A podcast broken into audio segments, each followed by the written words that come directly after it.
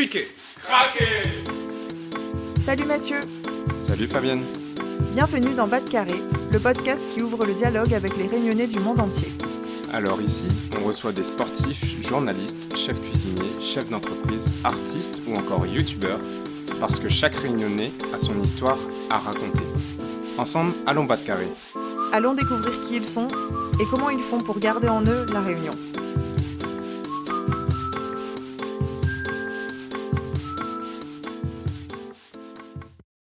Salut Lucie. Salut Fabienne, comment il est? Il est là même, comme toujours, et très en forme parce que je suis presque en vacances et euh, je prévois de parcourir un peu la France, alors euh, hâte de profiter de mon temps libre. Et toi, on va bientôt se voir, non? Bah oui, c'est ça, dans quelques semaines, je vais être à Paris et comme toi, j'ai trop hâte de profiter des vacances, des moments plus calmes et aussi de la variété des différentes cuisines à Paris, un petit peu gourmande. D'ailleurs, sans plus attendre et pour nous régaler les papilles, qui accueillons-nous aujourd'hui, Fabienne? Alors aujourd'hui, nous allons accueillir quelqu'un que j'ai rencontré la dernière fois que je suis rentrée à La Réunion, euh, au début de l'année. Et j'ai été tellement impressionnée par son parcours et son projet que j'ai vraiment eu envie de lui donner la parole sur Bas de Carré pour qu'elle nous raconte un peu euh, tout ça euh, et ce qu'elle a fait. Il s'agit d'Amalia Irsapoulet, alias Zarlor Culinaire sur Instagram, pour ceux qui la suivent peut-être déjà. Et Amalia a lancé un service de traiteur vegan ou végétalien à La Réunion. Elle s'est engagée dans cette aventure culinaire et entrepreneuriale qu'on peut qualifier d'audacieuse il y a un an environ. Et en fait, elle a déjà trouvé son public. Et au-delà de cette activité innovante pour euh, Lille, elle va nous parler de comment elle en est arrivée là, comment elle est partie et revenue à La Réunion. Elle va nous parler de ses études de langue orientale à l'INALCO et son expérience en Chine, notamment, qui l'a beaucoup marquée. Elle va nous parler d'expériences plus intimes aussi. Comment est-ce qu'on se remet de déceptions professionnelles? Comment rebondir? Comment tout ça s'inscrit dans sa construction personnelle?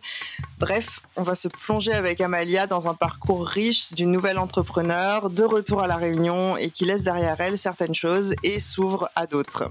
Alors sans plus attendre, je vous souhaite à tous une bonne écoute. Bonne écoute à toutes. Bonjour Amalia. Bonjour Fabienne. Ben, bienvenue sur Bas de Carré. Je suis ravie de t'accueillir aujourd'hui parce que ça fait euh, un petit moment euh, que j'avais envie de te proposer cette interview. Euh, pour la petite histoire avec nos auditeurs, on s'est rencontrés grâce à une amie commune. Donc Selva, si tu nous écoutes, merci parce que cet épisode ne pourrait pas être enregistré sans toi. Et euh, pour un peu plus de précision, j'ai euh, eu l'intuition que ton parcours était hyper intéressant. Donc on s'est rencontrés il y a quelques semaines hein, seulement, euh, c'est assez récent. et tu as été en Chine, tu as travaillé dans le monde du luxe à Paris, avant de rentrer assez récemment, il y a peut-être tout juste moins d'un an à La Réunion. Tu vas nous raconter tout ça et du coup j'ai vraiment hâte de hâte de t'entendre, d'entendre comment tu as euh, changé d'orientation. Mais bon, trêve de bavardage. les, euh, les auditeurs vont pouvoir découvrir ta vie jusque-là et comment tu euh, développes maintenant à La Réunion une offre de traiteur vegan. Ça, c'est pas commun. Allons explorer tout ça ensemble. Est-ce que pour euh, nos auditeurs, tu peux euh, nous dire d'où tu viens et euh, nous raconter un petit peu ce qui t'a mené jusque-là? Eh ben, tout d'abord, merci à toi, Fabienne, de m'accueillir sur ton podcast. comme tu le dis, ben, merci à, à Selva hein, d'avoir initié cette, cette rencontre. Et, euh, et, donc la naissance de, bah, de ce, euh, passage euh, dans ton podcast. Donc bah, bonjour à tout le monde, aux auditeurs et auditrices aussi. alors pour me présenter, je m'appelle Amalia Irsapoulet et je suis chef de cuisine végétale, végane et sans gluten à l'île de la Réunion. J'ai créé l'entreprise Zarlor Culinaire. Mais ça, c'est ma nouvelle casquette, puisqu'auparavant, j'étais dans la vente, puis dans les achats, dans le secteur du luxe, du BTP et de l'immobilier. Donc oui, c'est euh, un, je vais pas dire un écart, mais on va dire qu'on est vraiment passé d'un, univers euh, à un autre. Mais euh, je vous expliquerai que bah, vous en saurez plus sur la cuisine et que ça a toujours été une passion pour moi. Ouais, c'est quand même une réorientation assez importante. Oui, c'est ça. Tu t'es réorienté lorsque tu es rentré à La Réunion juste avant Enfin, c'est ça qui a un peu initié ton retour dans l'île ou pas du tout? Alors euh, oui et non. J'ai pris un cours de cuisine euh, végétale. Euh, J'étais en plein burn-out, euh, donc j'ai pris un cours de cuisine pour me changer les idées, sans vraiment savoir que ça allait vraiment me changer les idées, me changer moi aussi. Et euh, ça a été une vraie coupure euh, dans cette période qui a été très difficile. Donc à savoir, c'était le, seul moment où mon mental s'est calmé. Et en fait, ça a tellement été euh, le calme chez moi que je me suis dit, il se passe quelque chose, il faut aller travailler là-dessus. Donc j'avais donc cette idée de bah, de fonder mon entreprise je voulais à tout prix le fonder à La Réunion puisque je vivais en région parisienne et l'offre, en tout cas à Paris, peut-être pas en région parisienne, mais à Paris, elle est déjà euh, assez complète, j'ai envie de dire. Le marché du vegan est quand même déjà très présent, bien ancré. Mais je voulais ramener moi mes compétences à la Réunion et euh, ce retour euh, a été plus rapide que prévu puisqu'on est rentré pour des raisons familiales mon copain et moi. Euh, et, donc ça m'a mis un coup de pied euh, aux fesses, mais j'étais déjà, on va dire, euh, très, j'avais déjà en fait songé à l'idée d'un retour à la Réunion depuis quelques années déjà. Quand est-ce que tu as quitté la Réunion? Ça faisait combien de temps que tu étais hors de l'île? Alors ça faisait dix ans que j'étais hors de l'île. J'ai quitté la Réunion en août 2012 et je suis rentrée euh, le 15 mai 2022. Précisément, j'ai atterri le 15 mai 2022 euh, à, la Réunion et euh, j'ai quitté l'île pour la première fois pour partir en Chine. à savoir que beaucoup de, de néo-bacheliers, bah, d'étudiants partent ensuite étudier en métropole. Mais c'est, j'ai l'impression que c'était à mon époque plutôt un choix de, on, voilà, on n'a pas le choix plutôt. Voilà, c'était, c'était pas un choix finalement, c'est on part. On part parce que voilà, les formations ici ne sont pas complètes ou les universités ne sont pas assez prestigieuses. Moi, j'étais, j'étais pas dans, dans ce mood-là, on va dire. Donc j'ai fait mes premières années d'études euh, à l'université de Saint-Denis et finalement, quand j'ai dû quitter l'île, c'était un choix mûri, un choix euh, vraiment euh, réfléchi et dont j'avais envie. Donc c'était pas une contrainte. Et finalement, ça s'est très bien passé parce que les personnes que je connais qui ont fait ça à l'époque sont revenues sous six mois, un an alors que moi finalement je suis revenue dix ans après. voilà, le départ c'est très long. Et euh, donc je, oui, je suis partie en Chine la première fois suite à l'obtention d'une bourse de mérite avec l'Institut Confucius de la Réunion. Donc à savoir, moi j'étais euh, en licence d'espagnol et en DU, euh, diplôme universitaire mandarin. Et euh, j'adore les langues étrangères. Euh, je vais pas dire j'adorais parce que c'est toujours le cas.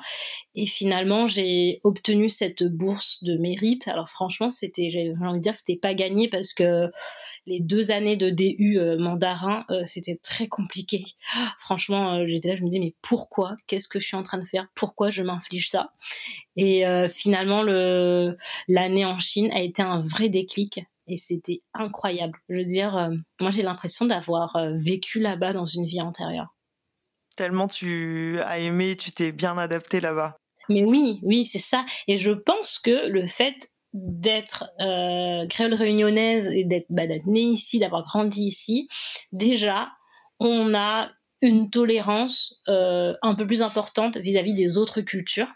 Et oui, euh, c'est un choc de culture, mais je pense moins que si j'avais grandi en France hexagonale, donc voilà, sur le continent européen. Et euh, c'était jamais un regard, on va dire, euh, qui juge quand, quand justement je voyais bah, qui ne faisait pas comme nous, ne mangeait pas comme nous. Et, euh, et donc ça a été plutôt, ça a attisé ma curiosité. Et moi j'ai très vite été dans le bain, dans le sens où j'ai eu des, des, amis chinois, où, euh, où vraiment le, le, le but n'était pas de, euh, de, de, rester entre euh, expatriés et euh, justement entre Européens. Et puis de toute façon, ma mère, elle m'avait dit à l'époque, je t'envoie pas là-bas pour rester avec des Français, ou parler français, mais dans un, dans un contexte étranger, quoi. Donc, j'étais avertie. Et euh, tu peux nous raconter un petit peu où tu étais en Chine, comment était euh, ta vie euh, quotidienne là-bas Est-ce que tu as mis longtemps à t'adapter Qu'est-ce qui t'a étonné alors, donc la première fois en Chine, parce que j'y suis allée deux fois, la première fois c'était dans la province du Hebei à Tirantao. C'est là où il y a eu les Jeux d'hiver euh, olympiques de Pékin 2008. Et donc cette université euh, accueillait, en tout cas à l'époque, on était une cinquantaine euh, d'étrangers. J'étais euh, la seule de nationalité française, mais pas la seule francophone. Et donc, je me suis euh, retrouvée bah, avec euh, des personnes qui venaient de partout dans le monde. Et ça, quand on vient du Nil, déjà, c'est juste incroyable. Et finalement, euh, bah, le fait d'avoir fait des études d'espagnol, ça m'a beaucoup aidé puisque moi, j'étais ma, j'allais dire ma roommate, je sais plus, colocataire, c'est ça? Ouais. elle, euh, elle est de nationalité espagnole et donc finalement ça a permis voilà de, bah, de tisser des liens et de pratiquer une autre l'autre langue aussi. Donc là, l'intégration s'est faite rapidement et franchement, euh, j'ai été vraiment bien accueillie. Et mais j'avoue que euh, ils attendaient la française. Je sais pas pourquoi. Euh, voilà, j'étais la dernière à être arrivée sur le campus. Fait oui, mais tu étais attendue, mais j'ai eu l'impression qu'il y avait une déception puisque j'étais française mais racisée. ah oui, mais ils connaissaient la Réunion? Non, personne connaissait la Réunion. Personne. Alors que ce soit euh, les euh, les étrangers, donc les, les, les gens de ma classe, hein, les personnes qui sont venues euh, comme moi étudier le chinois que les Chinois, mais personne connaissait la Réunion. Mais ils connaissent très bien l'île Maurice. Et euh, même les, Chinois connaissent très bien l'île Maurice, donc quand je leur disais ouais à côté de l'île Maurice, ah oui ok d'accord entre Maurice et Madagascar et tout, oui ben voilà il y a un endroit là-bas où on est français et c'était assez incroyable pour eux, c'est comment on peut être français en étant si loin de la France. Et, euh, et finalement ça m'a amené à me poser des questions que je ne me posais pas auparavant. Et euh, je pense que c'était le début d'un d'un cheminement vers euh, l'identité. Ça a vraiment commencé là-bas. Ça s'est accentué après quand j'étais euh, à Paris.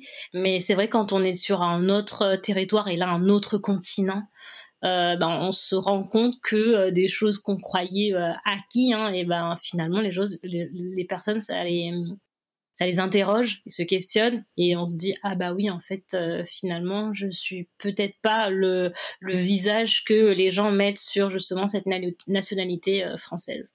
Qu'est-ce que ça a amené euh, chez toi comme réflexion par exemple d'un point de vue identitaire? D'aller justement creuser sur mes, mes origines euh, même si voilà, j'en suis consciente, j'en étais déjà consciente auparavant, le fait que ben, ma famille vient euh, d'Inde du Sud euh, et sûrement aussi d'Afrique, euh, mais on n'arrivait jamais à remonter très loin, mais en fait ces questions ont posé sur sur vraiment euh, qui je suis, est-ce que je suis française, est-ce que je suis réunionnaise, parce que je me suis toujours dit française, mais finalement tu vois par la force des choses, tu te dis, mais oui, mais t'es, t'es réunionnaise, t'es française, mais de la Réunion, et ça, ça change tout. Mais finalement, c'était moins violent que lorsque j'étais en France hexagonale, puisque quand j'étais avec, bah, que ce soit les Chinois ou les autres étrangers, c'était oui, bah, on te demande, mais enfin, ils te, te questionnent. Mais en vrai, t'as envie de te dire, bah, c'est normal, ils connaissent pas la Réunion, ils connaissent pas l'histoire de la France. C'était moins violent que euh, les, on va dire, les remarques que j'ai reçues des compatriotes. Mmh. Bon, je pense qu'on va on va y revenir euh, un petit peu plus tard euh, peut-être.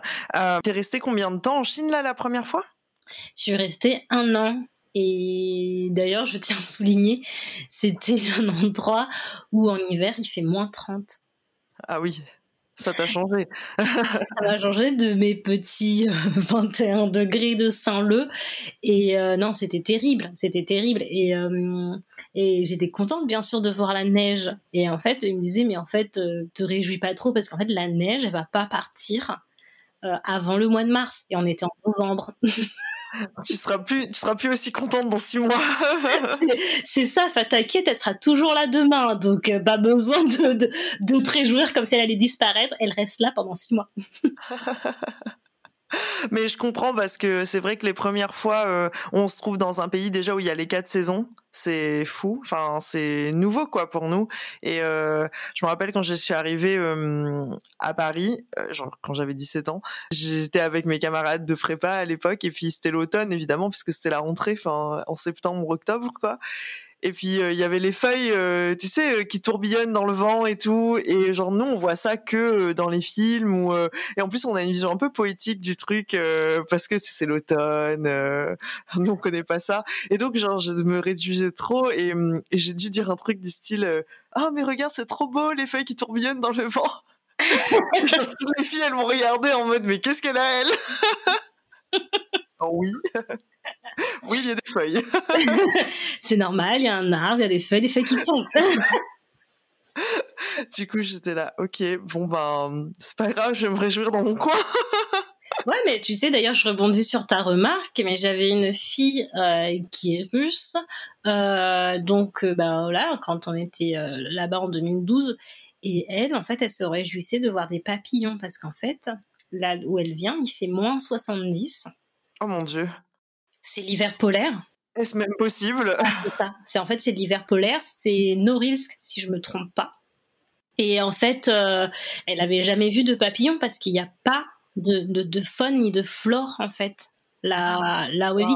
En fait, c'est les, les, villages miniers donc euh, dans bah, l'époque d'avant et en fait finalement bah, comme les, les, miniers ont dû en fait justement se déplacer pour aller travailler mais ils sont construits tout autour et en fait ça a créé une ville. Et tu te dis mais comment tu peux vivre un endroit où il n'y a pas de fun pas de flore en fait? Ah déjà il n'y a pas de vie en fait. Enfin je veux dire enfin fuyez. Inimaginable pour nous quoi. Ça.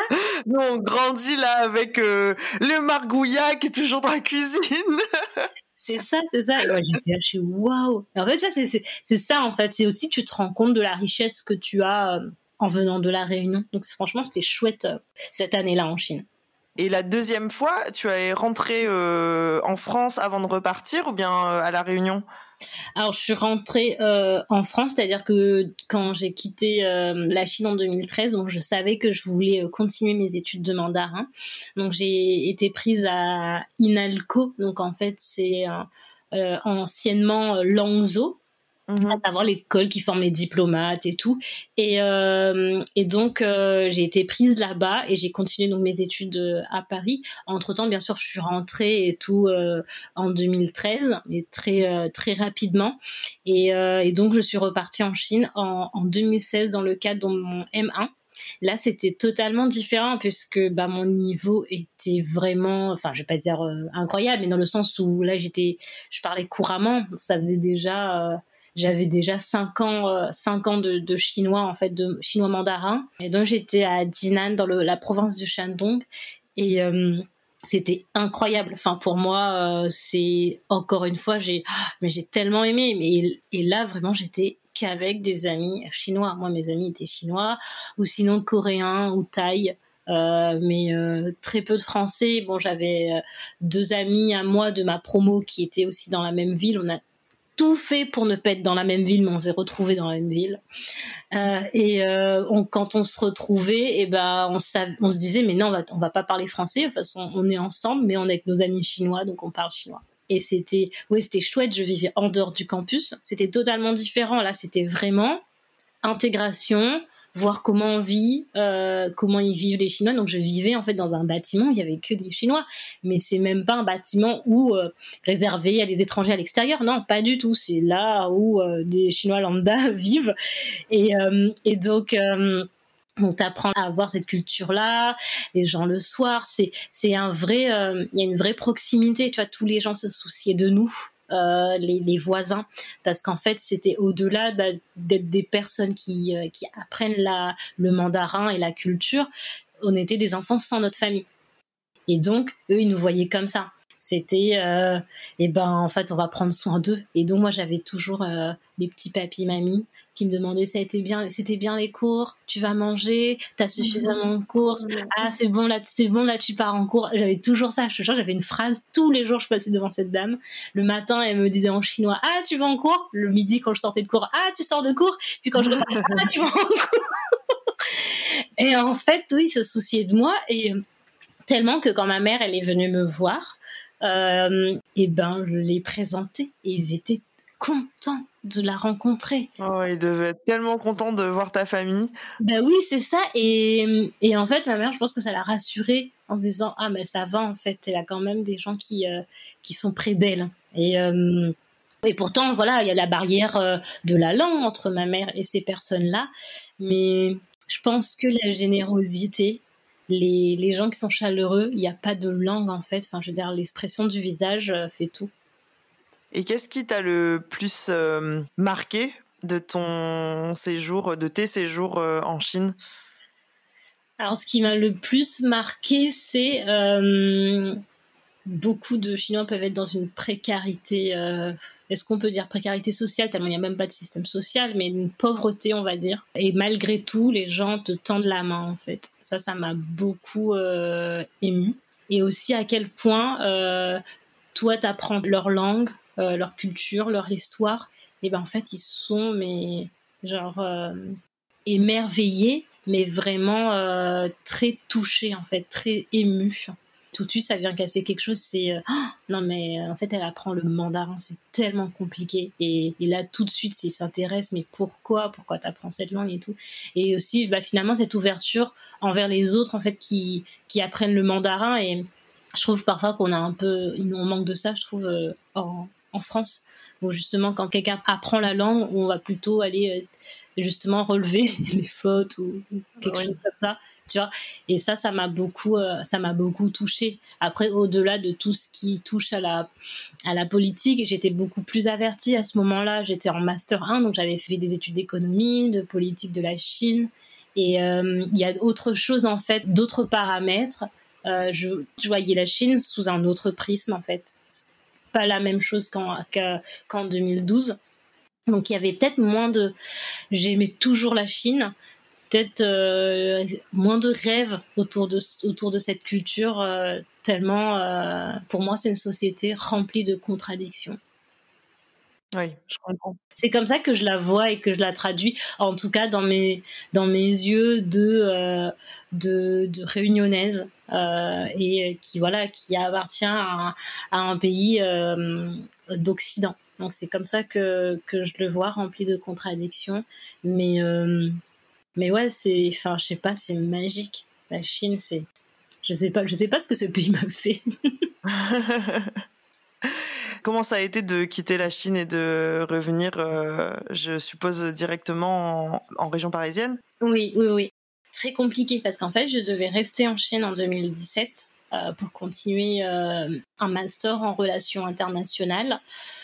Donc, à savoir passer des entretiens en chinois et j'avais été prise dans une très belle université à Pékin.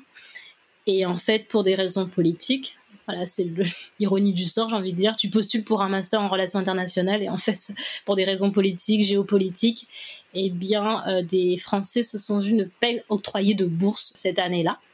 C'était juste une réponse de la Chine face à une politique qui avait été prise euh, à l'époque en, France. Et donc, j'ai dû rentrer. Et là, ça a été terrible. Terrible, terrible, terrible. Parce que euh, pour moi, je voyais vraiment pour moi, tout s'effondrait en fait. Je voulais vraiment terminer mes études en Chine. Euh, je me voyais pas rentrer en France. C'était très compliqué le retour, tellement compliqué que j'ai postulé à aucun master parce qu'il y a rien qui me plaisait et que je me disais de toute façon rien ne sera à la hauteur de de ce master que j'ai voilà c'était un peu la grande déception, quoi. Ah oui, mais c'était la grande déception, tellement grande déception que ce euh, dossier euh, d'acceptation. Parfois, j'ai du mal à, switcher tellement il y a des trucs qui sont en anglais. Euh, d'acceptation, je l'ai jeté en 2020. Ah oui, c'était trop douloureux. C'était trop douloureux parce qu'en fait, euh, peut-être, voilà, je me permets de préciser pour les auditeurs et auditrices, c'est Jeanne Minda Sué et c'est pas n'importe quelle université. C'est pas n'importe quelle université et c'est moi pour moi c'était beaucoup de travail que j'avais fait en amont pour préparer toutes mes candidatures en chinois et puis donc en chinois euh, soutenu parce que là ben on postule à une école. Enfin donc on fait comme en français hein, on va pas parler langage courant. Et puis passer un, un entretien en mandarin sur la politique euh, franchement c'était beaucoup beaucoup de travail et je me disais mais voilà tout euh, tout ça pour ça quoi et en fait, tu te dis, mais c'est pas juste. Pas juste parce que, bah, voilà, toi, tu pâtis en fait d'une politique et finalement, bah, bah d'affaires, de, de, relations entre deux pays. Et, euh, donc, euh, j'avais rien en fait sous la main, j'avais même pas de boulot et tout hein, quand je suis rentrée à Paris. Et j'ai été repérée par un chasseur de tête pour euh, travailler pour la maison Hermès.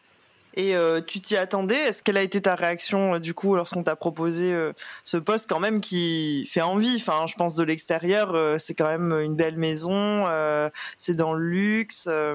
ça t'a fait quoi? J'ai été, ouais, j'étais contente. Je me suis dit bon, bah, je vais pouvoir avoir une rentrée d'argent. et je me suis dit, bah, c'est, quand même mieux que d'avoir un poste de vente dans une, bah, dans une petite boutique, on va dire on va dire lambda, mais sans, sans jugement, bien sûr, quand je dis ça. Euh, mais euh, j'avais aucune attente, en fait, de cette expérience-là et de cette maison-là. Donc, je suis arrivée, moi, pour un, un CDD qui, après, par la suite, s'est euh, conclu par un CDI mais ils avaient beaucoup de doutes sur moi parce que justement, ils, me, savaient que je voulais continuer mes études. Donc c'était vraiment, pour eux, c'était, bah, on sait pas s'il faut la garder parce qu'à tout moment, elle peut partir en fait. C'était ça, mais, euh, mais ils étaient contents parce que j'étais la seule française à parler mandarin.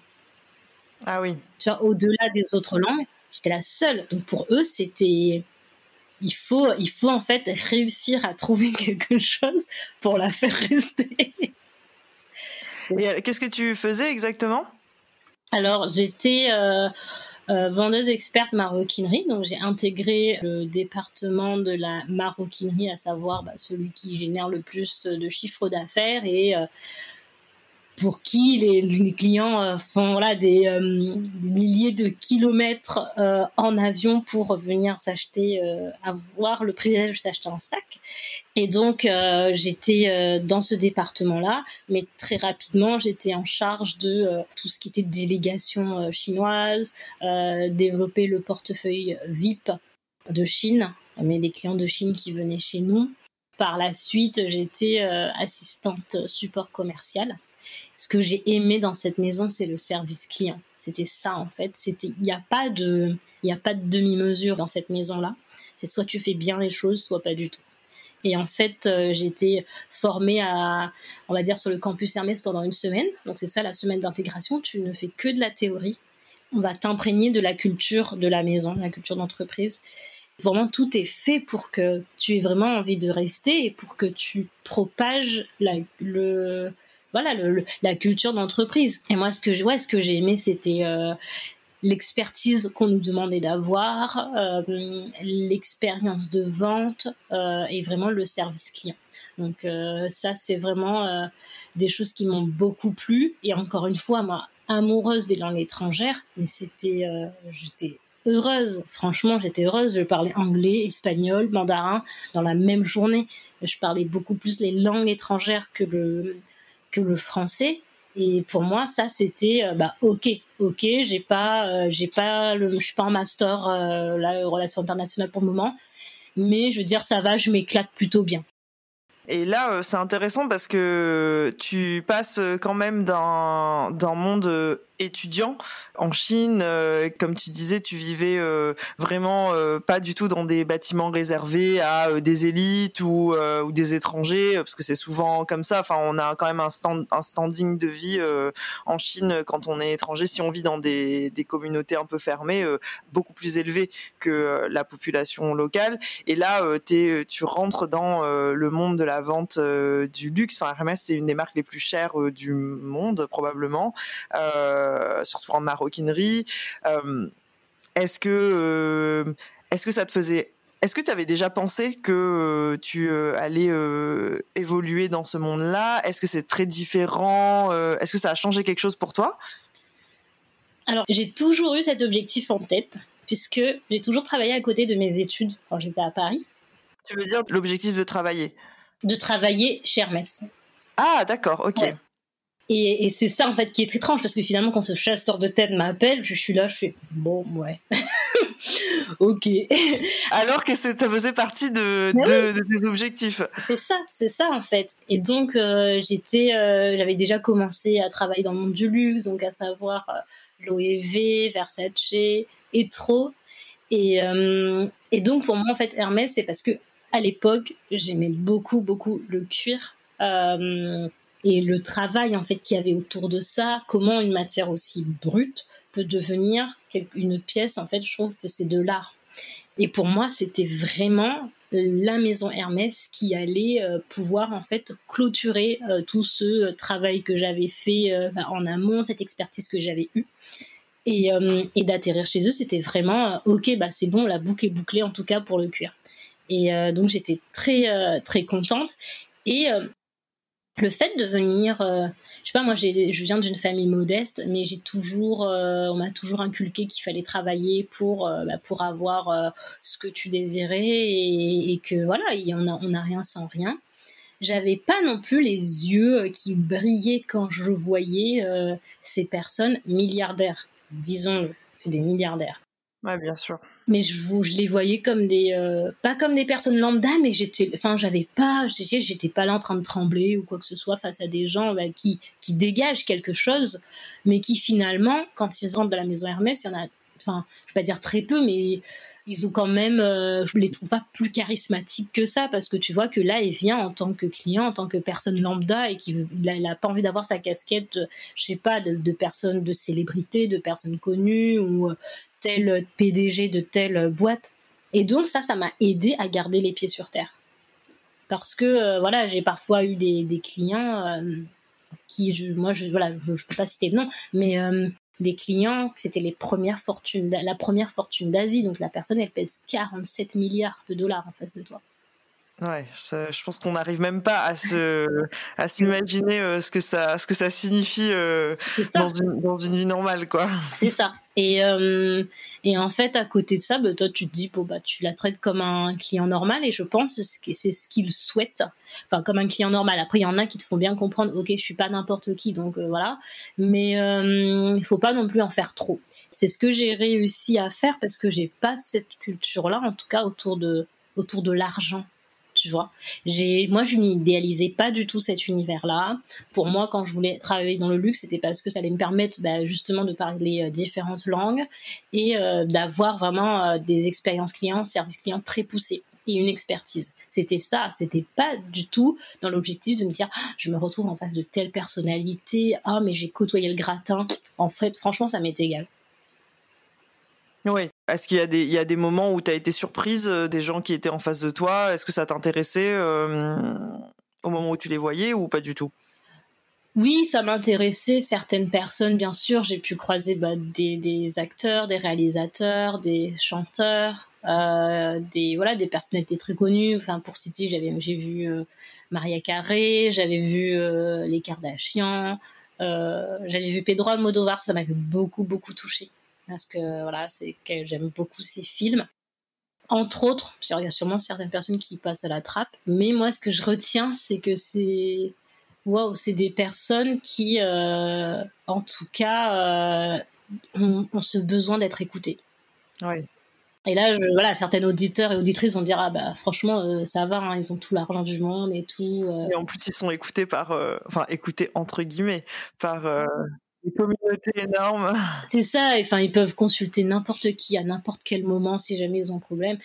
Mais en fait, je pense que ces personnes-là euh, ont une telle notoriété qu'ils ne savent pas qui les entoure, ne savent pas pourquoi ces personnes-là les entourent. Et, euh, du coup, moi, je me retrouvais toujours à parfois à parler de choses et là, je suis, est-ce que, j'ai vraiment envie de savoir ça? Qu'est-ce que je dois répondre? Et euh, c'est un peu gênant, mais en fait, tu t'aperçois que pour ces personnes, tu es plus qu'une qu'une vendeuse et ils viennent vraiment te voir. Euh, quand ils sont à Paris, c'est toi et personne d'autre. Et parce que, euh, voilà, c'est, c'est le moment, en fait, qui compte. Ouais, c'est leur expérience, euh, l'expérience que tu leur offres et ce moment d'écoute autour d'un, sûrement autour d'un objet ou d'une marque qu'ils aiment. En plus, ça crée un peu une atmosphère pour eux. Oui, c'est ça, c'est ça, c'est ça, c'est ça. Mais après, voilà, euh, c'est sûr que euh, ça s'est venu en remettre en question beaucoup de choses. Moi, de mon côté, en me disant, mais tellement d'argent, est-ce que franchement, enfin, la valeur qu'on met en fait dans, dans les choses, tu vois. Mais moi, voilà, vraiment, j'ai gardé les pieds sur terre. Je, je, vivais pas au-dessus de, de, mes moyens parce que finalement, tu peux tomber là-dedans. Tu peux en fait vouloir vivre comme tes clients. Oui, mais euh, on ne pèse pas tous 47 milliards de dollars. ouais, mais c'est ça. Ouais, mais à des personnes, pourtant, j'avais l'impression, j'étais là, je suis. mais les, les, milieux qui côtoyaient, tu vois. Enfin, voilà, je dis, moi je dis pas que je me suis pas euh, autorisé certaines choses, bien sûr, tu vois. Euh, je, ben voilà, j'ai pu, notamment, moi j'aime beaucoup bah, les restaurants et tout. Pour moi, c'est de vraies expériences.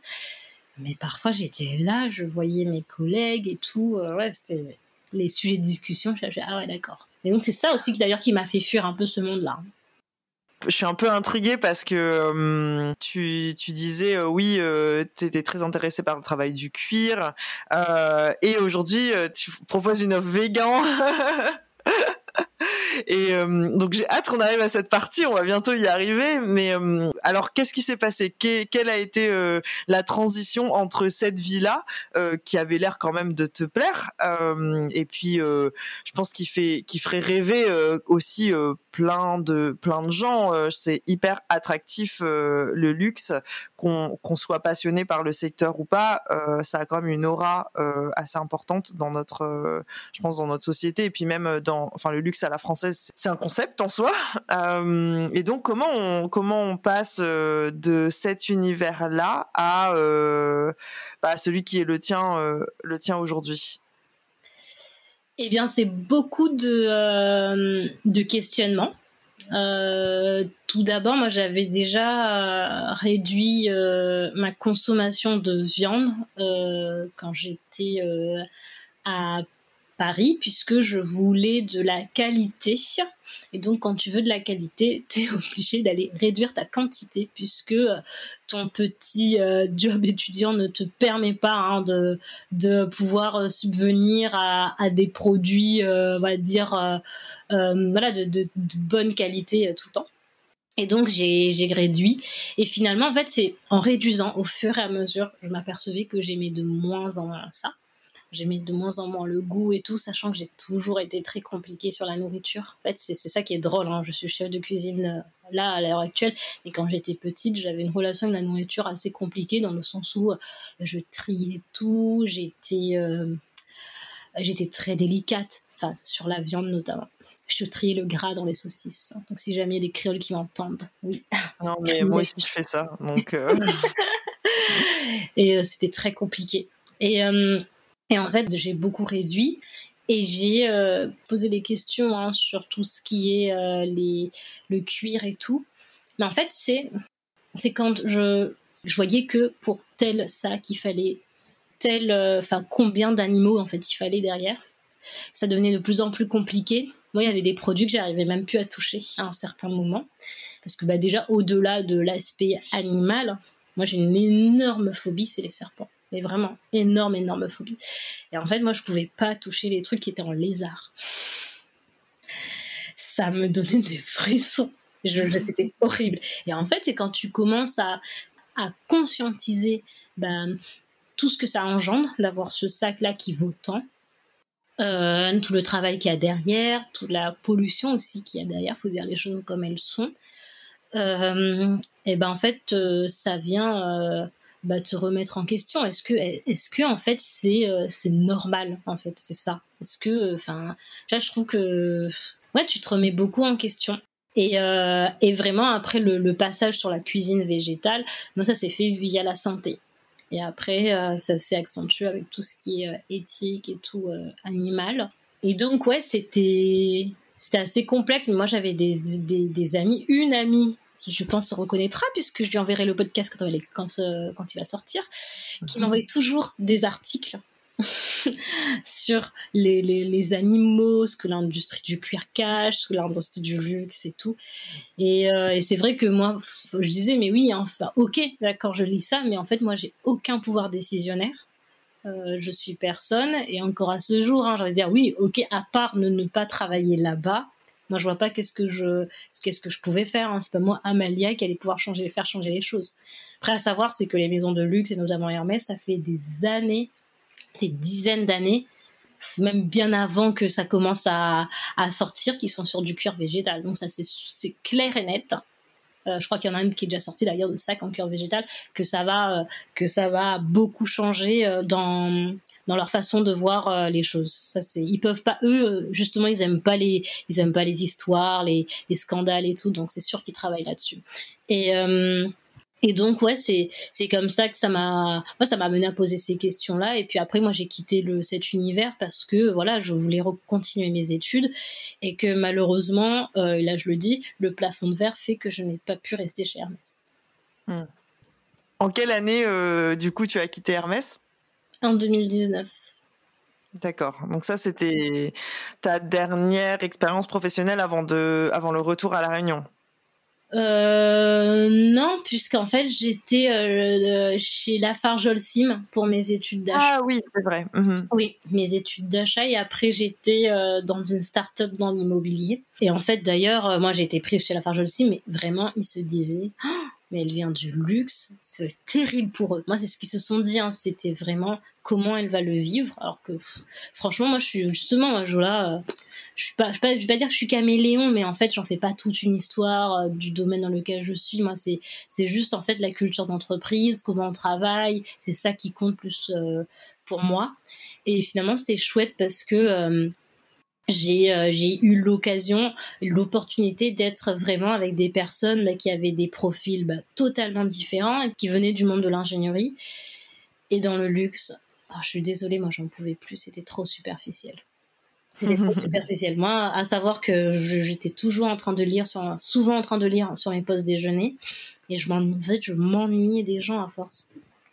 Donc, euh, c'est drôle parce que tu nous as dit euh, que c'était ton un de tes grands objectifs à l'époque d'arriver au sein de la maison Hermès. C'est un peu comme quand on dit euh, on a un rêve, euh, euh, on ne sait pas ce qu'il va y avoir après, mais en fait il y a un autre rêve qui va se dessiner.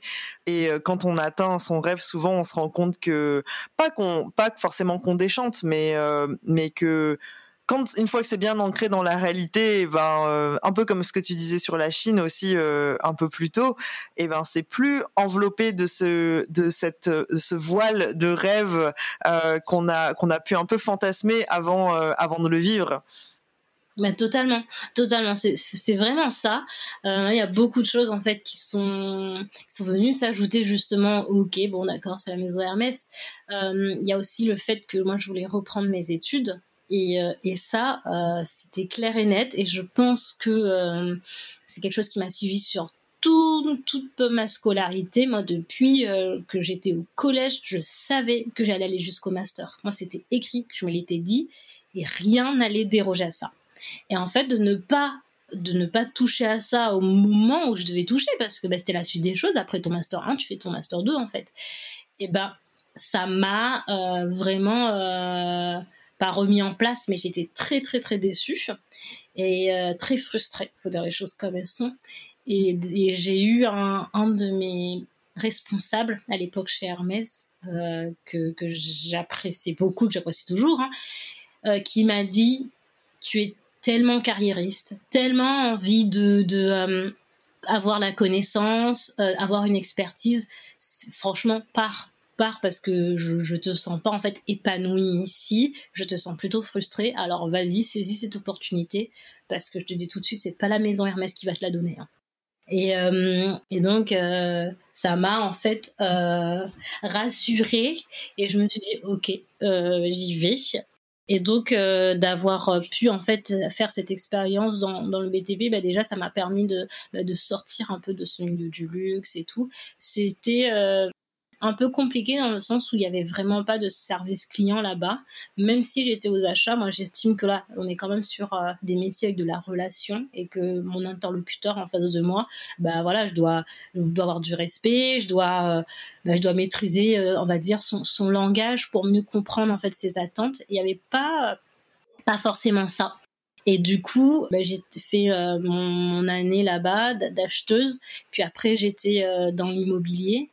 Et là, c'était la goutte de trop, je pense. Moi, je voulais être dans les achats, dans la food à la base, parce que je voulais travailler auprès de jeunes structures. Je vais pas citer de nom, mais il y a des, jeunes structures à Paris que j'aimais beaucoup et qui sont avec des producteurs euh, bah, de, produits d'exception. Et tu vois, on est encore sur ce truc de, des produits En fait, je pense que j'aime l'artisanat, j'aime le bon produit, j'aime le savoir-faire humain, mais vraiment. Et du coup, euh, j'étais dans l'immobilier. Et là, euh, c'est ça qui est déclenché, euh, qui a activé le burn-out, je pense, qui était là depuis un moment en fait. Et je pense que cette frustration était un peu venue nourrir ça. Pourquoi ça, a déclenché ça? C'est parce qu'en fait, je me suis rendu compte quand j'ai terminé tout ça que la méritocratie n'existait pas. Ça, on, tombe un petit peu de haut, quoi. Mais c'est vrai, moi, je suis d'accord avec toi. Même si, enfin, même si, non, je crois qu'il n'y a même pas de même. Je pense que je suis d'accord. Ouais, c'était compliqué. Et là, je te dis ça, mais c'est parce que euh, j'ai écouté un podcast il y a quelques mois. Et donc, euh, l'invité parlait de ça. Et, je me suis, et là, je me suis rendu compte, je me suis dit, mais c'est ça c'est ça en fait le sentiment que j'ai ressenti, les émotions, pourquoi ça me dérangeait tant, pourquoi j'avais ce sentiment d'injustice. J'arrivais pas à mettre un mot là-dessus. Mais en effet, tu, bah justement, ce rêve que tu nourris depuis petite, que tu vas faire des grandes études, parce que bah voilà, moi, je, moi, je suis ma mère, elle a pas fait de grandes études. Et, euh, et du coup, on était euh, les, enfin, mes frères et, enfin, mes frères et sœurs, bah, on est vraiment les premiers à faire des longues études et tu te dis tout ça pour ça. Moi, c'est beaucoup de sacrifices, hein, mes, études, parce que justement, il y a certains qui disent oui, les années d'études, c'est les plus fun et tout. moi, j'ai travaillé à côté de mes études. Je crache pas dessus, je, je, je m'en plains pas. Mais en tout cas, moi, quand j'étais pas en cours, j'étais au travail et je n'avais pas d'autres jours de repos. Et, et, je me dis, parce que je me disais, t'inquiète Amalia, tu vas y arriver, tu vas, tu vas toucher ça. Et, à chaque fois quand j'essaie de toucher qu'on me l'enlevait, déjà je c'est pas possible. Jusqu'à quand En fait, euh, il va falloir euh, ramer, tu vois? Et donc ça a commencé avec cette bourse que je n'ai pas en Chine, cette expérience d'achat que je voulais faire chez Hermès, mais qu'on me dit que ça n'existe pas, alors que finalement je m'aperçois que quelqu'un de ma classe y était. Oui, cette recherche de, boulot, et à chaque fois on me disait ah non, euh, on cherche que des ingénieurs en agro. Enfin, tu te dis waouh quoi. Euh, et, donc c'est venu un peu nourrir tout ça. Et le, le burn-out, ça a été une vraie remise en question. Euh, euh, et, finalement, c'était un coup de pied aux fesses. moi, j'ai la chance de le voir comme ça parce que je sais que c'est pas facile en fait comme passage, comme moment, et qu'il y a beaucoup de personnes qui continuent à broyer du noir parce que voilà, ils sont pas de nature joviale en fait. ils sont pas de nature joviale, voilà. Et moi, ça m'a beaucoup interpellée parce que je me disais, c'est bizarre, qu'est-ce qui m'arrive en fait? Qu'est-ce qui m'arrive, moi qui souris tout le temps?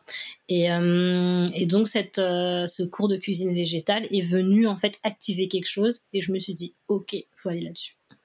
Je trouve ça hyper intéressant ce que tu dis euh, de toi-même en fait parce que j'ai l'impression que tu es quand même très exigeante avec toi-même parce que tu as quand même un parcours qui est exceptionnel tu as pu euh, apprendre plusieurs langues, voyager en Chine euh, et euh, travailler pour bah, des grandes entreprises, hein, indépendamment du fait que ça soit dans le luxe. Enfin, la Fargel Sim, c'est aussi une grande boîte. tu as un parcours hyper varié et pourtant, effectivement, je pense que je rejoins, je rejoins la, la, ta responsable qui t'a dit que tu étais carriériste sans, sans jugement négatif, hein, mais je, moi, je dirais plutôt ambitieuse et que t'as, on sent que tu as envie de poursuivre tes rêves et que tu lâches rien en fait euh, quand tu dis tu as travaillé pour euh, pour accomplir tes rêves, l'INALCO c'est aussi difficile euh, comme école. pour ceux qui connaissent pas, bah voilà, c'est quand même il y a quand même un, très bon niveau.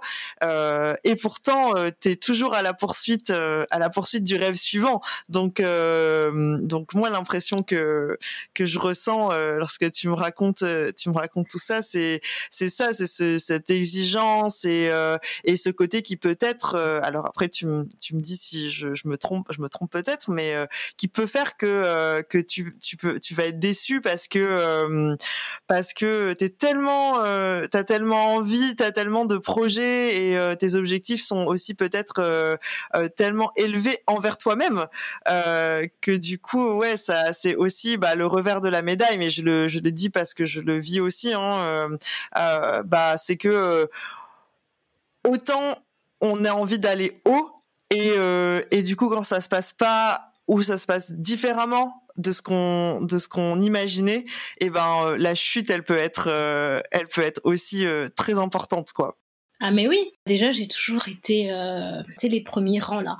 Les premiers rangs au collège lycée premier de la classe tout ça tout ça qui fait que euh, je, je, me permets de revenir là-dessus.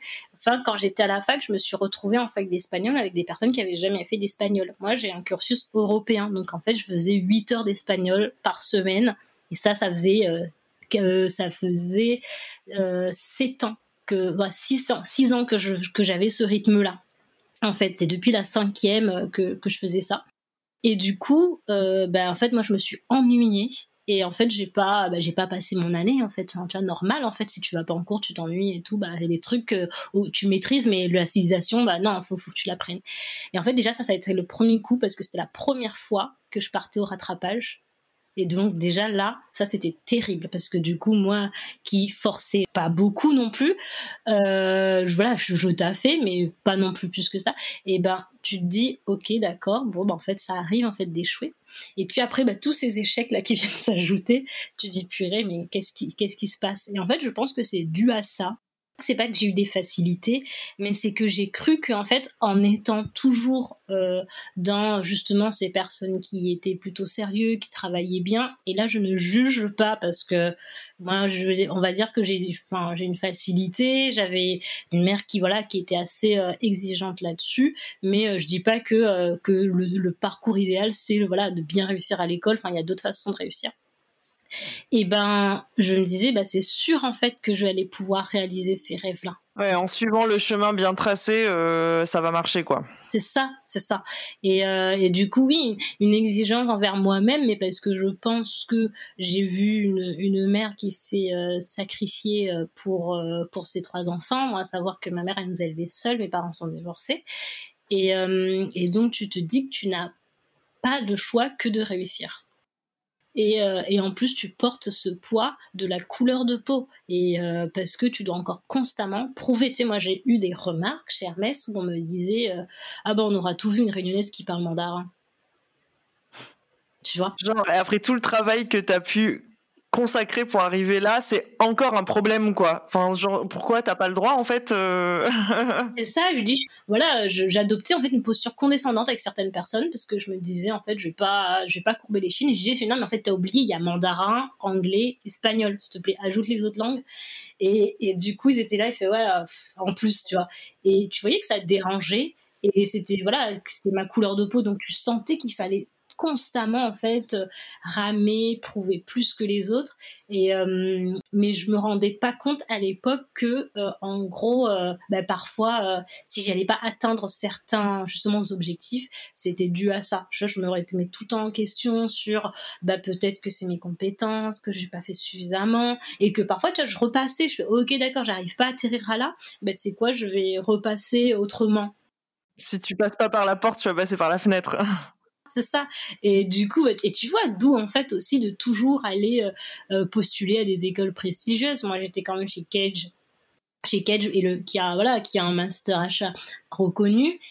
Et en fait, tu te dis, bah non, en fait, c'est pas, c'est pas dû à ça. Et, euh, d'ailleurs, tu voyais, hein, tu voyais dans dans ma classe que vraiment il y a, ceux qui justement étaient racisés et qui du coup devaient ramer, enfin ramer s'acharner en fait sur le travail et il y a d'autres justement qui n'avaient pas ce, cette contrainte en fait de la couleur de peau et qui, euh, clairement n'avaient pas de certaines difficultés et donc euh, travailler plutôt tranquille quoi.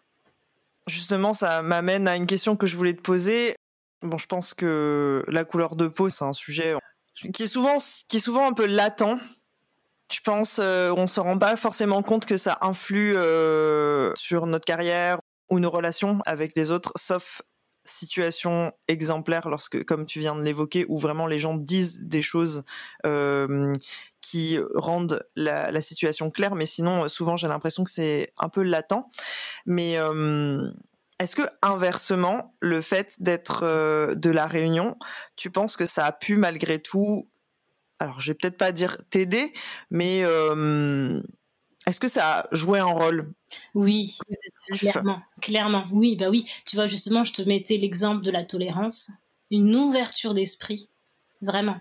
Euh, jamais de, jugement parce que l'autre fait euh, ne fait pas comme moi, ne mange pas comme moi ou peu importe, mais les us aux coutumes, ça, vraiment, ça a été quelque chose où euh, c'était plus une curiosité. Je me disais, ah, c'est marrant et tout, tu fais ça comme ça et tout, plutôt que, ah, c'est bizarre, pourquoi faites ça comme ça? Et, euh, et en fait, c'est un rapport à l'autre qui est plus riche, en fait. Et moi, j'ai toujours été entourée, bah, tu vois, à Inalco, t'es quand même euh, dans une bulle. Tu vois, moi, je, voilà, je veux dire que moi, je connaissais pas tout ça euh, avant d'avoir quitté Inalco parce que bah, tu es en contact avec des personnes qui apprennent une langue étrangère. Il y a 64 langues qui sont enseignées là-bas. Clairement, on est sur des gens qui sont ouverts d'esprit, qui sont euh, curieux, mais de la bonne façon. Et, et, et, du coup, oui, j'étais j'étais dans une bulle et ça m'a beaucoup, beaucoup aidé. Et même après, sur les autres expériences, hein, tu vois, c'est toujours ce besoin de toujours bien faire et tout, parce que tu portes aussi ce truc de t'es de la Réunion et que déjà parfois on te stigmatise, donc tu tu tu essaies en fait de forcer plus parce que tu dis ok moi j'ai toute euh, j'ai toute une région en fait à limite à honorer. Tu penses qu'on a quelque chose euh, de plus à prouver, qu'on se sent en devoir de euh, prouver quelque chose parce que parce qu'on vient de la Réunion en particulier? Mais oui, mais tu sais, moi j'ai eu j'ai eu droit à ah mais du coup votre bac il est pas pareil, euh, mais à toi c'est pas plus facile chez vous. Enfin, genre, dès lors où tu as ce genre de remarques, tu fais OK, il y a un long travail qui m'attend. Et, euh, et, du coup, ouais, ça, tu dois tu dois forcer plus. Mais en tout cas, c'est, il est clair et net qu'on part avec de la tolérance et une ouverture d'esprit, et ça, ça facilite tellement de choses. D'un point de vue relationnel, tu veux dire? Ah mais bien sûr. Alors du coup, ça m'amène. Euh, on avait tellement de choses à, évoquer, mais euh, ça me ramène quand même euh, à, à, la réunion parce que malgré tout, tu décides quand même de rentrer. Donc comme tu disais plus tôt, la concurrence est plus sévère en région parisienne encore plus que dans une autre ville. Tu avais euh, le projet de rentrer euh, pour te rapprocher. Enfin, on comprend, je pense, euh, dans tout ce que tu décris que en profondeur, il y avait quand même une réflexion identitaire qui était qui était là depuis que tu avais quitté la Réunion pour la première fois. et du coup, toutes ces circonstances font que il y a un an, tu as décidé de rentrer. Est-ce qu'à ce moment-là, tu avais déjà le projet, ton projet d'entreprise tel qu'il euh, tel qu'il est maintenant, ou est-ce que tu l'as monté euh, une fois rentré? Alors j'avais euh, un projet de de food truck à la base. Et puis après, durant mes formations, je, je constate que ce que j'aime, c'est quelque chose qui demande beaucoup plus d'espace, qui ne peut pas être servi dans une barquette. Et, euh, et donc, euh, je, change en fait de, de, projet, mais toujours autour de la cuisine végétale, végane et sans gluten. Et donc, quand je, quand je rentre, en fait, je fais des missions euh, de bénévolat et je travaille notamment pour un gîte à ma fat. je travaille avec une prof de yoga. Et de fil en aiguille, je vois que oui, qu'il y a une, vraie demande et je me lance en fait en septembre. Et, donc, à savoir, je lance Zarlor Culinaire, qui est une entreprise de prestation de services, donc de traiteurs professionnels et particuliers, chefs privés, consulting et ateliers de cuisine. Et en fait, pourquoi ces différentes casquettes? C'est parce que je voulais toucher différents publics et, euh, et aussi, c'est de pouvoir bah, proposer différentes offres, même au niveau de la création. Parce que ce que je fais en traiteur et en chef privé, c'est pas, euh, c'est pas la même chose. Et, euh, et moi, je suis dans le learning by doing. Et en gros vas-y tu fais et tu verras ce qu'est-ce qui fonctionne. J'ai pas j'ai pas fait euh, un business plan et tout euh, si j'ai fait un business model certes mais le business plan de tout ce que j'allais faire et tout j'ai pas forcément ficelé ça. Et je me suis dit vas-y je fais. Et ça s'est construit au fil au fil du temps. Et euh, tu vois, bah, les prestations euh, à savoir bah, sur la plage et tout, les, les sports and brunch ou le yoga and brunch, et ben ça me permet en fait de, bah, de pousser euh, l'expérience plus loin. C'est vraiment d'être attablé, de pouvoir justement échanger.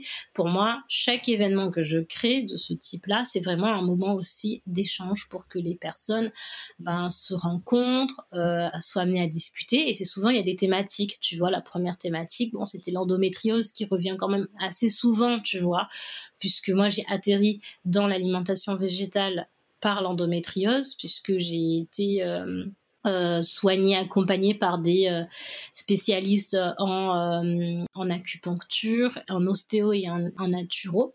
Et, et, ce qui fait que du coup, j'ai été amenée à changer mon alimentation. Et quand j'ai vu tous les bienfaits que ça avait, vraiment, je me suis dit, c'est pas possible, je peux pas garder ça pour moi je suis obligée de de, bah, de, de, proposer cette alimentation là et même bah, justement de faire des ateliers pour que les gens euh, arrivent à être autonomes sur ce volet là en tout cas en tout cas leur donner les outils nécessaires et donc ouais, j'ai fondé ça euh, à la Réunion parce qu'il y avait une vraie volonté aussi de ramener mes compétences, comme tu vois, comme je te l'ai dit. Et, euh, et puis on a un terroir incroyable tu vois enfin alors ok il y a, des choses qu'on n'a pas hein. enfin faut dire les choses comme elles sont. Mais on a quand même une variété de fruits et légumes de, qui sont de saison à l'année qui sont super. Enfin tu vois euh, moi je suis désolée hein, mais moi euh, en octobre quand je commence à voir les courges quand je commençais à voir les courges sur les étalages au marché et je me dis mon dieu on va se taper ça là jusqu'au mois de mars tu aimais les courges. ouais, j'en pouvais plus, tu vois, c'est bien bon, tu vois, mais franchement, et puis quand tu vois les, que les seuls fous être des pommes, hein, là, tu as super. Ouais, j'avoue, les pommes, ça me déprime un peu aussi. On est d'accord. Moi, j'aime pas les pommes parce qu'elles sont toujours farineuses, donc j'en ai marre, j'en mange pas. et, euh, et du coup, euh, il y avait tout ça et cette volonté aussi bah, de proposer autre chose euh, à la Réunion ça vient confronter certaines croyances, mais quand on me dit ah, mais quand même, t'es sûr qu'à la réunion ça va plaire? Mais en fait, moi je ramène rien. Hein. L'assiette végétale, l'assiette créole est déjà végétale à la base tu vois.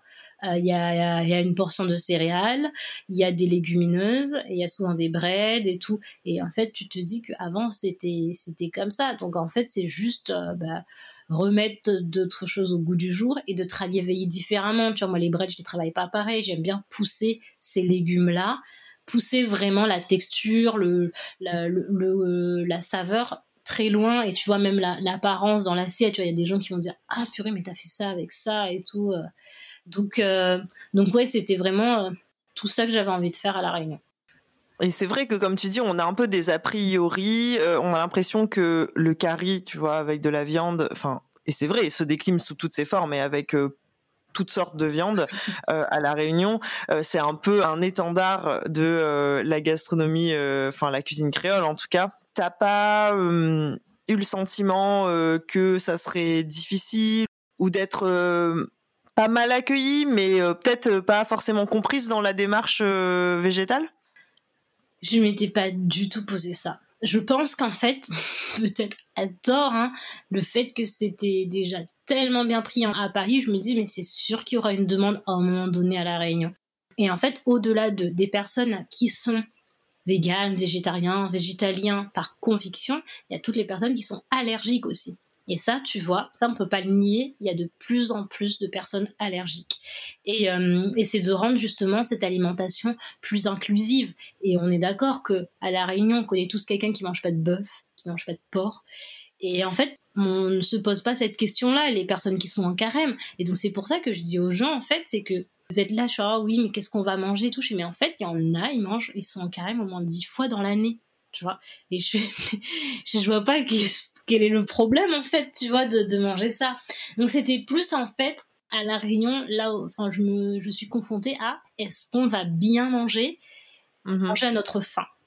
Parce que ben voilà c'est très ancré ben tu vois c'était il y a pas très longtemps hein, finalement que la Réunion est sortie de la pauvreté il y a encore énormément de personnes pauvres à la Réunion et donc la nourriture, c'est vraiment, je trouve, un, domaine où certaines personnes ont réussi à accéder à certains produits.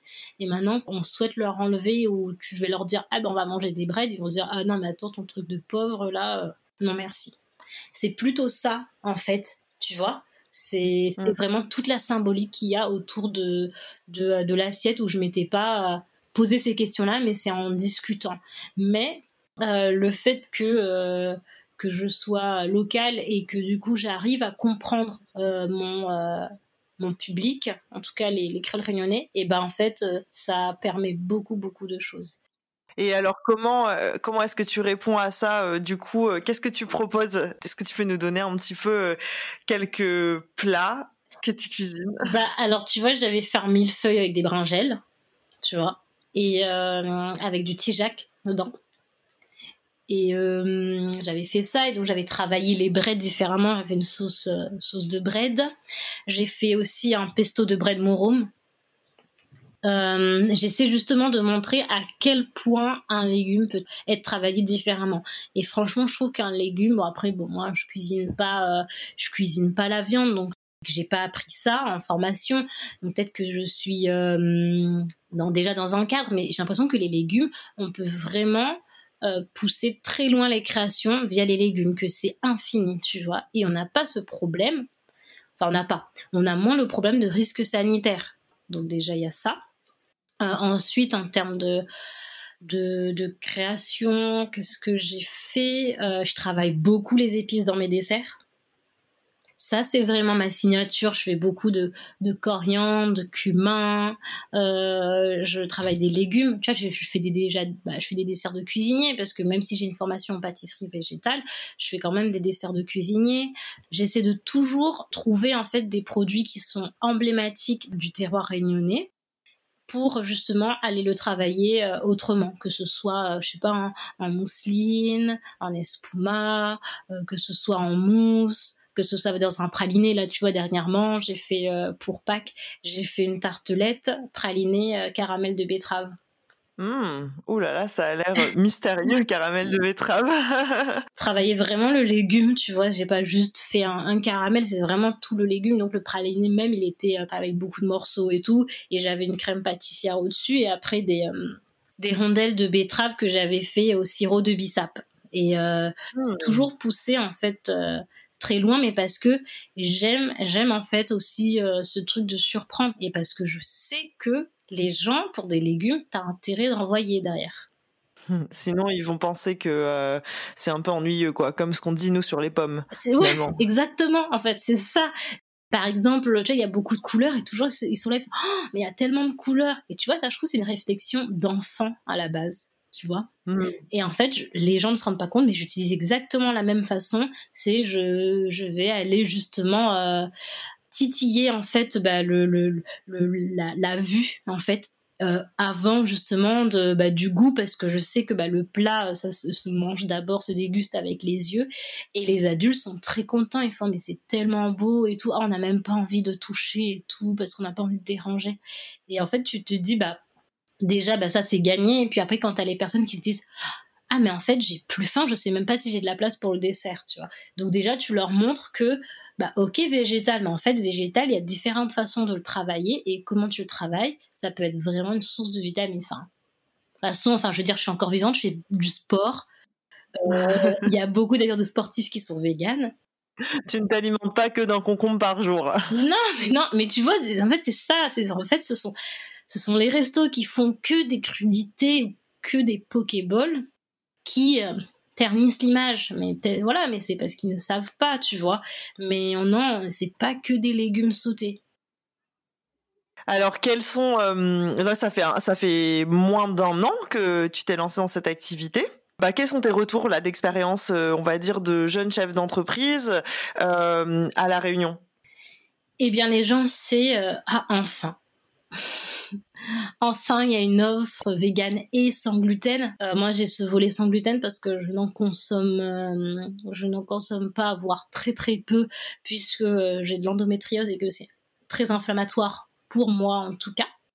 Euh, et donc, bah, c'est vraiment de, pousser ces créations très loin. Donc les gens, ils sont toujours là. Je vois, c'est chouette parce que justement, ça sort de la salade. Enfin, on peut avoir quelque chose de très goûtu, de très gourmand. Donc les gens sont très contents et, euh, très curieux. Euh, finalement, j'ai pas un public 100% vegan ni 100% végétarien. J'ai beaucoup de carnivores. Et ça, tu vois, je vais pas dire que c'est chouette, mais en fait, c'est hyper intéressant que ces personnes-là fassent cette démarche. Je veux dire, c'est, ce serait dommage de ne prêcher que les convaincus. Et encore une fois, moi, je ne, enfin, je suis pas là pour en fait euh, convertir quoi que ce soit, qui que ce soit à une alimentation végétalienne. Hein. C'est vraiment juste bah, que les gens soient amenés à se poser des questions, à, à conscientiser en fait ce qu'il y a dans leur assiette. En tout cas, tu leur rends accessible cette offre. Oui, c'est ça. Ils ont au moins la possibilité, parce que c'est vrai que sinon, faire la démarche soi-même, il faut déjà être dans une approche très euh, consciente. Donc euh, déjà, le proposer, c'est plus facile de, découvrir, tout simplement, si on n'y a pas eu l'occasion avant. C'est ça, c'est ça, c'est ça, exactement. Et donc, ouais, j'ai eu de très bons retours. Toi, je travaillais avec deux collectivités. Donc, euh, la, démarche est très intéressante de se dire que certaines collectivités, bah, ils font des conférences, justement. Ils ont fait lancement du plan climat. Et ben, en fait, ça a du sens que quelqu'un, euh, un traiteur de cuisine euh, végétale, soit là en fait ce jour-là, puisque enfin tu me parles de, climat, euh, enfin c'est pour manger un rougail saucisse, bah enfin c'est un, peu dommage. Mais au-delà de ça, tu vois, j'ai conscience que il y a du travail à faire et que l'approche n'est pas la même, je trouve, à La Réunion. Et moi, même mon approche n'a pas été la même, tu vois, pour la cuisine végane. C'est que on, est quand même descendant euh, d'un peuple mis en esclavage, et ça, c'est pas rien pour le rapport avec l'animal. C'est-à-dire? Bah, je trouve que euh, c'est quand même des personnes, voilà, on descend d'un peuple qui a dû se battre pour ses propres droits et d'être reconnu en tant qu'humain. Et en fait, c'est quand même très ancré, je trouve, en nous. Et tu te dis, du jour au lendemain, on peut pas te demander à ces personnes, ou en tout cas d'avoir un discours moralisateur, de dire, ouais, ta façon de manger cause le réchauffement climatique, il est temps de changer, réduit drastiquement. Parce que ces personnes-là, même au niveau éthique, peut-être que bien, moi je pense que sincèrement, on met une vidéo d'abattoir devant tout le monde, les gens sont tous choqués parce qu'on a tous cette humanité là. Mais les personnes, ils voient juste un morceau de viande hein, dans leur assiette. Hein. Ils vont pas s'imaginer tout ce qu'il y a derrière. En tout cas, euh, les personnes qui n'ont pas encore conscientisé et qu'on ne peut pas en fait aller demander à ces personnes-là, en tout cas, avoir un discours moralisateur, leur disant ouais, euh, regardez comment, regarde comment tu manges et tout, regarde comment tu vis et tout, parce que euh, il y a encore beaucoup de travail par rapport à à, ce qui s'est passé en fait dans l'histoire. Tu veux dire que là, hum, on, va pas ouvrir ce, on va pas ouvrir cette discussion euh, là parce que parce que je, sais tout ce qu'il y a derrière et euh, et c'est pas forcément euh, c'est pas forcément notre sujet aujourd'hui, mais on pourra on pourra y revenir une prochaine fois peut-être dans votre carré. Euh, mais tu mets en regard en fait là un peu la condition sociale des des gens. Enfin, je là peut-être on peut même élargir euh, au-delà euh, de la Réunion, hein, euh, des populations qui ont été oppressées par par le passé. Et c'est ouais, c'est vrai que c'est intéressant de le mettre en regard avec finalement une oppression qui est pas qui a pas toujours été encore reconnue et qui est pas encore conscientisée et l'oppression qu'on associe à celle des animaux qu'on mange, ça crée un peu une ça fait un peu des petites étincelles quand même. C'est ça, non mais c'est ça, c'est ça. Et puis moi je pense que toutes les oppressions, et je vais pas parler, euh, enfin commencer à aller dans ce débat-là, mais toutes les oppressions naissent en fait d'un même problème, hein, tu vois. Et, euh, et donc euh, c'est pour ça que je dis que quand on, quand j'entends moi, ça me fait tiquer, hein, toujours. La Réunion est en retard. Oui, bah en fait, arrêtez déjà de comparer avec Paris. Paris n'est pas le centre du monde. Dans ce cas, il n'y a pas que la Réunion. Hein. oui, non, mais c'est ça, tu vois. Et t'as envie de dire, en fait, mais Paris même est en retard par rapport à tous les pays euh, scandinaves, les pays du Nord, mais qui sont tellement plus avancés, rien que rien qu'avec l'Allemagne. Enfin, quand tu vois l'offre qu'il y a sur les produits véganes en Allemagne, ça fait très très très très très longtemps. Et là, je parle de l'offre en supermarché. Et euh, et donc oui, c'est, je pense pas que ce soit le bon moyen en tout cas, de euh, venir planter la petite graine au sein de la population locale. Tu vois. C'est, moi, je trouve que le discours moralisateur, pour tout, hein, pour tout, ça sert à rien. Ouais, en tout cas, ça hum, n'imprime pas une intention euh, forcément très positive dans, dans une approche, quoi. Oui, c'est ça. Et puis, tu vois, moi, comme je dis souvent, c'est que j'ai eu la chance euh, bah, justement de côtoyer différentes classes sociales. Euh, moi, j'ai voilà, j'ai quand même accédé à, à, certaines choses et tout. Bon, maintenant, voilà, je suis à mon compte, donc euh, c'est vrai que euh, mon mon cadre de vie a a changé, mais en tout cas auparavant j'ai pu toucher certaines choses. Donc en fait, les gens, ils veulent que ces gens-là qui n'ont pas encore touché à ça ou qui viennent à peine d'y toucher, ben on leur enlève, tu vois. Moi, j'ai toujours les gens qui vont toujours ben, au centre commercial et qui achètent des masses ou qui, qui vont acheter des, de l'électroménager, des télés et tout. En fait, mais c'est peut-être des gens qui, à 20 ans, n'avaient pas ça, tu vois. Et, et c'est ça pour eux la réussite sociale. Et c'est peut-être des choses à changer, mais on peut pas leur reprocher. C'est comme, je sais pas, je crois que c'est dans une chanson, c'est... Euh, euh je sais plus c'est quoi, mais en gros, si t'as pas connu ça, comment tu peux comprendre en fait euh, certaines choses, tu vois. Et, c'est pour ça, moi, ça, me fait un peu doucement rire, mais quand je vois tout ce qui passe sur la crise climatique et tout. Et donc oui, on reproche beaucoup, là notamment Nigeria, tu as vu, qui se sont beaucoup, beaucoup enrichis. Et, euh, et donc il y a une vraie, en fait, différentes classes sociales qui se sont créées. Mais en fait, tu as des gens qui ont vécu dans la pauvreté, du jour au lendemain, ils ont accès à certaines choses. Donc en fait, ils vivent juste comme toi, il y a, il y a 20 ans, 30 ans. Donc, tu vois, c'est, c'est, en fait, c'est plein de trucs à prendre en compte, je trouve, et, et que c'est pas la meilleure des façons, en tout cas. Donc, ouais, moi, ça me fait tiquer quand on me dit la réunion est en retard, la réunion ceci, la réunion cela. Et euh, j'ai une dernière question par rapport à hum, ton retour et aussi euh, ton activité hum, culinaire. Est-ce que tu es inspiré euh, en fait par tes origines, du coup, ta moule Quelle place ça a dans ta créativité? Eh bien, euh, ça occupe une grande place. puisque c'était des choses que bah, que je voyais chez chez ma mère quand elle cuisinait, chez mon grand-père et tout. Et donc c'est des épices, là je vais aller sur les épices que je côtoyais au quotidien. C'est juste que j'avais pas moi je croyais que c'était des épices chez les Malbars, tu vois, la Réunion. C'est vraiment quand je suis partie en métropole que je me suis rendu compte qu'en fait que c'est au-delà de ça. En fait, je trouve qu'il y avait une vraie scission, bien que je voyais que je venais de l'Inde, pour moi, ma culture était quand même la culture de la Réunion. Et en fait, quand je suis là, quand je suis revenue, j'ai vraiment une volonté de valoriser des choses. Et d'ailleurs, ben voilà, je pense beaucoup à Selva qui m'a beaucoup aidé sur ce sur ce travail-là. Et c'est un, un fil conducteur. Franchement, c'est vraiment euh, les épices que que je mets euh, en avant euh, pour montrer justement que euh, il y a des cuisines qui sont déjà végétales en fait de base et qui ne méritent juste d'être valorisées. Et après, euh, ouais, je travaille beaucoup ces épices-là en, dessert, tu vois, même plus que parfois que dans le plat principal. Moi, je te mets de la coriandre dans le chocolat, hein, donc. Euh. Est-ce que ça t'a permis de hum, redécouvrir une partie de tes racines? Totalement. Totalement parce qu'il y avait des choses que que je faisais de façon instinctive, comme ça. Et, euh, je me suis posé justement la question bah, du pourquoi. Finalement, on fait beaucoup d'ayurveda dans notre cuisine sans s'en rendre compte. Et puis ça m'a amené aussi à me questionner euh, sur euh, vraiment les mots, tu vois, par exemple bah, le kaloupilé qui est kaloupilai en tamoul, enfin tu vois, donc plein plein de choses aussi qui ouais très euh, très identitaires. Et je trouve que si c'est c'est pas des choses qu'on met en avant euh, et ben ça va se perdre. Comme justement euh, tu sais on parle beaucoup du morum et du moringa. Moringa je sais que c'est son nom scientifique mais je trouve que c'est très important de garder le nom morum parce que c'est comme ça qu'on dit à la Réunion. Et parce que il y a aussi plein de choses qui se cachent dans un nom dans une façon qu'on appelle un plat. Parce que je trouve il y a une histoire derrière tout ça, une tradition et des traces. Tu vois, je trouve que dans si dans 100 ans et eh ben on dit moringa, bah peut-être qu'on saura pas, je sais pas hein, qu'est-ce que la langue créole deviendra, mais peut-être qu'on saura pas que dans la langue on disait murum et que finalement c'était très utilisé. Enfin, il y a plein de choses qui se perdent et c'est tout ça que j'essaie de mettre en avant dans ma cuisine. Génial. Je sais pas si j'ai vraiment répondu à ta question, j'ai l'impression que je suis partie un peu dans tous les sens. Si, je, je pense, euh, je pense que tu as, répondu.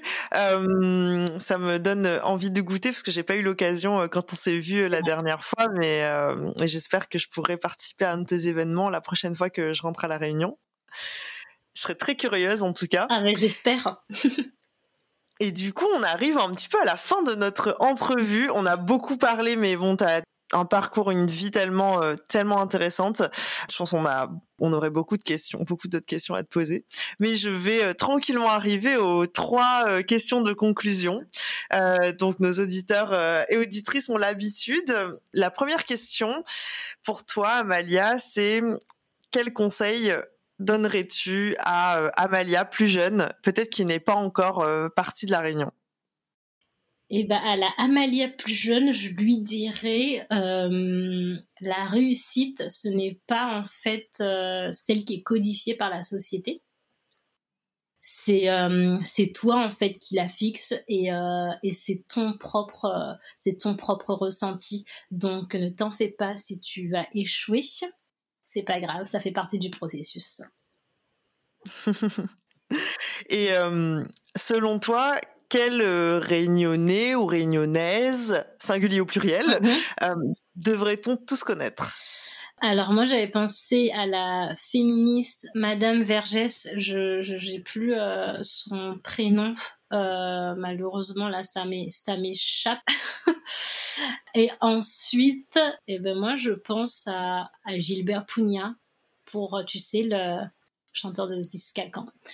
Euh, mhm. parce que euh, je trouve que si on, prête attention aux paroles de ces albums, c'est il y a tellement de sens, c'est du militantisme Ouais, on a aussi on, on adore euh, écouter Gilbert Founia.